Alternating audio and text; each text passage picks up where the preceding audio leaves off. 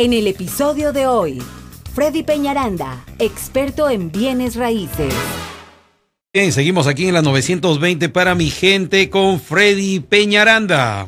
Bueno, y vamos con nuestro primer segmento del día de hoy, que está interesantísimo. Son cinco errores que debes evitar si quieres comprar una casa. Mm. Ustedes saben que yo estoy aquí para que caigan en Ahora, no indica que a veces, obviamente todos a veces caemos en errores en muchas cosas, porque una transacción de bienes raíces tiene muchos pasos, tiene muchos documentos, hay demasiadas personas involucradas en una compra de una casa, si ustedes no lo crean. Muchas veces eh, nosotros intentamos que ustedes no, no se tensionen con muchas cosas que nosotros hacemos, moviendo documentos, una cosa, hacemos que el proceso sea lo más... Fluya. Que exacto, que sea lo más suave para ustedes, pero definitivamente de que hay cantidad de pasos, cantidad de documentos, cantidad de personas involucradas. Dicen que una transacción de bienes raíces en, a nivel general van a haber aproximadamente unas 40 personas. Más o menos. Eh, eh, que intervienen en una transacción, ¿no? Porque hablamos de un oficial de préstamo, el asistente, el underwriting, la persona que estudia el préstamo, lo mismo con nosotros, está la persona de transacción coordinero, o sea, es mucha la gente que está detrás de eso. Entonces, por eso también queremos traerles cinco errores para que ustedes no caigan en estos errores. Definitivamente son bien fáciles, son bien básicos, son cosas súper importantes que queremos que conozcan. Error número uno. Y es el, el evitar tener un inspector de casas. Ese es un error garrafal, porque me dicen a veces, no, Freddy, es que yo tengo apenas el dinero para, para el enganche, el down payment, y la verdad 500 dólares más es, eh, no me alcanza. Y yo le digo, o sea, 500 dólares, y lo decía muy bien nuestro inspector de, de las casas que tenemos ahorita, es, la inspección no es un gasto, es una inversión, estás protegiendo definitivamente la compra más grande de tu vida. Y, y, lo que hablábamos nosotros, ¿sabes cuánto? Y, y, y, no son tanto las cosas pequeñas, porque realmente son las cosas grandes en un arreglo de fundación, en un arreglo de techo, en un arreglo de aire acondicionado, mi gente, ahí tenemos fácil 30 mil dólares. Fácil, o sea, en caso de que hayan cosas graves de, de, cambio. Y muchas veces, muchos vendedores maquillan como para que quede bonito y eso. Nada más, para venderlo. no, hoy prende, pero no sabemos si al momento que esté prendiendo está en el rango el, el aire acondicionado. Los los instructores vienen y miden en cuánto está el diferencial de, de los aires, se suben al techo, cosa que jamás vamos a hacer nosotros, ni ustedes tampoco lo van a hacer por seguridad. O si no lo hacen, ellos tienen unos drones, alguna cosa en donde ellos miran muy bien el techo. Miran muchas cosas que a veces ni nos damos cuenta, la verdad. Y lo mismo con la fundación. Entonces, son demasiadas cosas grandes y yo siempre, mi gente, les digo, yo bueno, para mis clientes que somos casi amigos, yo les digo, no, siempre decimos, es opcional, pero para ustedes es obligatoria, ¿no? Porque es como si fuera mi hermano que está comprando una casa, no voy a permitir que un familiar, que un amigo mío, así como ustedes, que son mis clientes que estimo mucho, que valoro muchísimo, lleguen a comprar una casa sin hacer una inspección. Definitivamente ese es un error garrafal.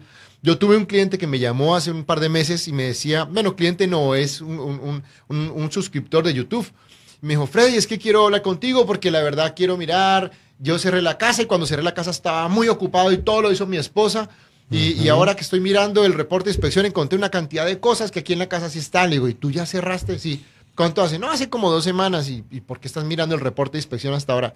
Es que yo estaba muy ocupado, Fred. Le digo, no, precisamente este espacio que estás abriendo ahora debiste haberlo abierto en el momento en que te dieron el reporte de, de, la, inspección, porque a ese punto tú podías haber alegado. Después que cerraste, ya la no casa ya es tuya ya no hay nada que hacer, firmaste un documento en donde dices, como está esta casa, así la acepto. Que estás de acuerdo. Entonces, lo que suceda a partir de que ustedes firman, y así sea el mismo día, ustedes firman, hacen el fondo en el banco, ya la casa es suya y es responsabilidad total y absoluta del comprador nuevo, ¿ok? Ya se hace el traspaso del título y ahí lo que ustedes ya tienen que mirar es los home warranties o lo que ustedes ya tengan que hacer. Entonces, ese primer punto es clave, el, evitar un, un, inspector, ese es un error garrafal que nunca, nunca deben, deben tomar ustedes, ¿ok? Correcto. Punto número dos ir a comprar todos los electrodomésticos o solicitar préstamos cuando están en un contrato de casa. O incluso cuando quieren comprar, ¿para qué van a mover su, para qué van a mover su credit score? Si lo necesitamos alto, como les digo, el credit score ahorita es un punto clave porque les va a ayudar a tener mejores tasas eh, de interés y también las ayudas del gobierno. Entonces, definitivamente, si usted, si usted ve que aún no, no ha podido subir su credit score o cosas así, trabaje siempre para subirlo, pero no trabaje para bajarlo. Yo como les digo siempre, no se acerquen a los dealers de carros, que es donde más les afectan el crédito. Cuando van a comprar un carro, normalmente lo corren varias veces para buscar el mejor monto de financiación, con intereses y con todo, pero, pero es muy, muy importante que ustedes no caigan ahí, mi gente, y que, que, que siempre estén al pendiente de este tipo de cosas, ¿ok? Eso, eso es por un lado. Por el otro lado también tenemos mmm, el punto número tres, es eh, presentar sus impuestos pero con, con, ganancias más bajas. Entonces, eh, pasa mucho con las personas independientes. Yo entiendo que me dicen, pero, hey, pero ¿cómo voy a pagar toda esta cantidad de impuestos? No es que igual eh, eh, pues no tengo el dinero, tengo que ahorrar para la casa y todo. Le digo, bueno, pero ¿cuánto, cuánto reflejaste ganancia? No, 10 mil dólares. Le digo, pero pues el banco va a ver que tú ganaste 10 mil dólares al año. Y va a ver que y no. quieres pagar una casa de 1.600 al mes. Uh -huh. Entonces no te alcanza ni siquiera con lo que estás ganando. Nadie te va a calificar de uh -huh. esa manera. Nadie te va a prestar. Entonces tienes que ser coherente y cuando ahorita que estamos en la temporada de impuestos, tienes que decirle a tu contador, yo quiero comprar casa este año, por favor, ayúdame. Y siempre les hemos dicho, incluso si usted es independiente, pídale a su contador que antes el preliminar, el borrador, no sé cómo le dirán, entonces, pero uh -huh. el preliminar, porque mucha gente me dice, Freddy, ¿cuál es el borrador? El borrador es antes, lo que usted va a presentar, claro. antes de que usted lo presente, dígale a su contador,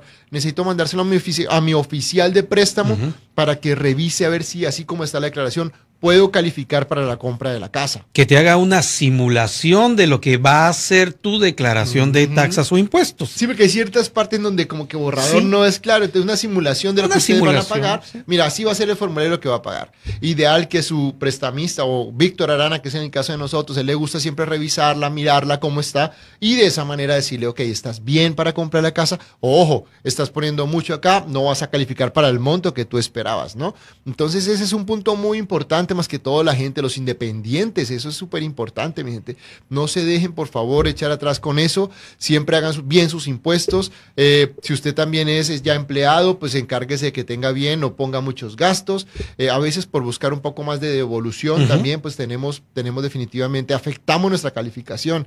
Entonces es importante más que todo en el tema de los empleados, que sí pongan su ganancia, porque eh, en el caso de, perdón, de los independientes, porque los empleados tienen su W2 y sí. ahí ya se va a saber cuánto ganan, pero uh -huh. los independientes sí, el banco se va a ir directamente a los impuestos. Y ojo, no, no siempre es del último año, siempre procure tener impuestos buenos de los dos últimos años y no es, y no es que solamente este año hice bien, ellos van a promediar la ganancia de un año con la ganancia del otro. Entonces ahí es a donde empezamos nosotros a, a tener eso, ¿no? Correcto. Esos son puntos bien importantes. Punto número tres entonces. Este es el cuarto, ya sería, ese era el tercero, vamos claro. al cuarto. Muy bien.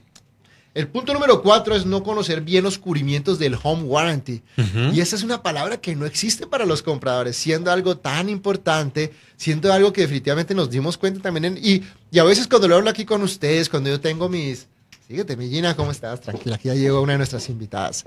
Eh, siendo una de las palabras tan importantes, algo que debemos conocer y, y, por lo menos es algo que cuando la gente viene a nuestros seminarios, sabe, oh, wow, Freddy, mira, yo no sabía que esto estaba cu cuando compro una casa y que ni siquiera lo pago yo, normalmente lo paga el vendedor. El que vende la casa. Pero entonces no es solamente el tenerlo, sino el también conocer ¿Qué, qué, qué te cubre el home warranty? Tenerlo claro, porque pues uh -huh. no se confíen de que, ah, yo tengo home warranty, todo lo que pasa en mi casa me lo va a cubrir. No, no todo. Por eso también tenemos una persona que es Nancy Ortiz. Si usted está interesado en tener un, un home warranty en una compañía buena, se puede comunicar conmigo y yo le puedo dar con muchísimo gusto. Agentes también. Ella habla español, habla inglés y, y trabaja con la compañía Home Warranty of America. La verdad es una compañía muy buena eh, que ahorita nos está ayudando y estuvo en nuestro seminario explicándole a la gente lo que es el home warranty. Así es de que al día del cierre usted, por favor, pídale a la persona de la compañía de títulos o a su agente que le den una copia de su, de, de su home warranty, del número del home warranty y del plan que tiene. En el caso de nuestros clientes le enviamos uh -huh. el cubrimiento que tiene cuando hacemos la póliza, así con Gina también, el cliente se va con la póliza y tienen un link en donde entran a mirar y ellos van a escoger cuál es el plan que quieren y ahí van a ver sus, sus cubrimientos. Y de ahí conocer esos cubrimientos cuando usted esté en contrato, tan pronto sale reparaciones y ahí ya va a ir mirando qué quiere y qué no quiere, ¿no? No que como que lo que me tocó, me tocó y cuando ya tengo un problema lo voy a mirar, que a veces pasa con los seguros, ¿no? Hasta que ya tengo algo es que voy a mirar que si está cubierto, ¿no? Nunca miramos en el antes de, pero pues somos latinos, todos somos así, no es que ustedes no, yo también era así, y bueno, procuro cambiar un poquito ese chip, pero que definitivamente nos pasa, nos sigue pasando, ¿no? Y quinto y último punto es cuando normalmente como buenos latinos siempre estamos buscando negociar siempre hacia abajo, siempre hacia abajo. O sea, entonces cuando llegamos a una casa y le dice a nuestro agente, vea, esta casa lleva dos días, tiene múltiples ofertas, eh, ¿qué hacemos? O sea, ¿cómo quieres que me ofrezcale 10 mil dólares abajo? Y uno como que, pero ¿cómo le vamos a ofrecer si tiene múltiples ofertas? Ah, no, sí, Freddy, es que pues, yo quiero esa casa y todo, pero yo no la voy a pagar por encima. Entonces, usted tal vez no, pero otros sí. Y eso pasa mucho, mucho. Entonces, hay que entender cómo funciona aquí el, todo el mercado viene raíces, mi gente. por eso les digo, la estrategia es inversa. Si usted ve una casa muy buena que le encanta, y que definitivamente tienen múltiples ofertas, si no está dispuesto a pagarle un poquito más, pues no, no, no pase oferta, porque la verdad a veces, pues por lo menos no la pase 5 mil, 10 mil abajo, porque no van a hacer nada, van a perder tiempo. Entonces, sí hay momentos en donde a veces va a tener que pagar un poco más altas las propiedades y siempre pasa en las, en las mejores propiedades. Pero lo que digo a la gente, ¿qué va a pasar cuando usted quiera vender esa casa? Va a pasar lo mismo. Entonces está asegurando que está comprando una casa buena, que tiene muchos compradores encima, cuando usted la quiera vender le va a suceder lo mismo, ¿no? Entonces, eso de qué depende del número de días, de muchas cosas. Por eso todos los que vinieron a nuestro seminario ya saben de qué depende bien, pero bueno.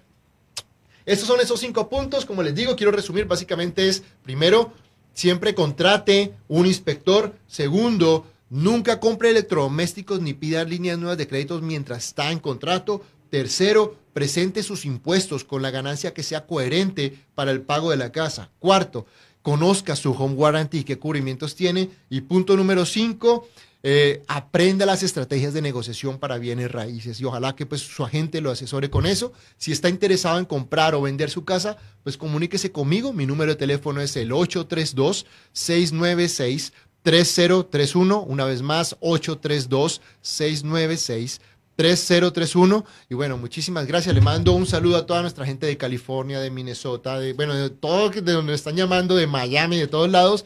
De verdad, mil gracias por su apoyo. Y hay mucha gente que ya se está viniendo afuera de Houston a vivir. está escuchando nuestros videos y eso me tiene súper contento. Tengo dos llamaditas pendientes justamente de personas así que con muchísimo gusto los vamos a asesorar.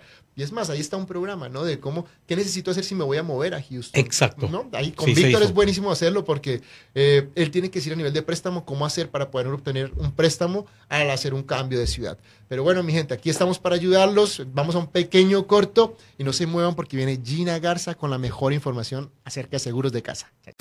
Hasta aquí lo que teníamos preparado para este episodio. Si te ha gustado el capítulo de hoy, dale me gusta, comparte y comenta. Así podremos llegar a ayudar a más personas como tú. Te esperamos en el próximo episodio de Hablando de Real Estate con Freddy Peñaranda.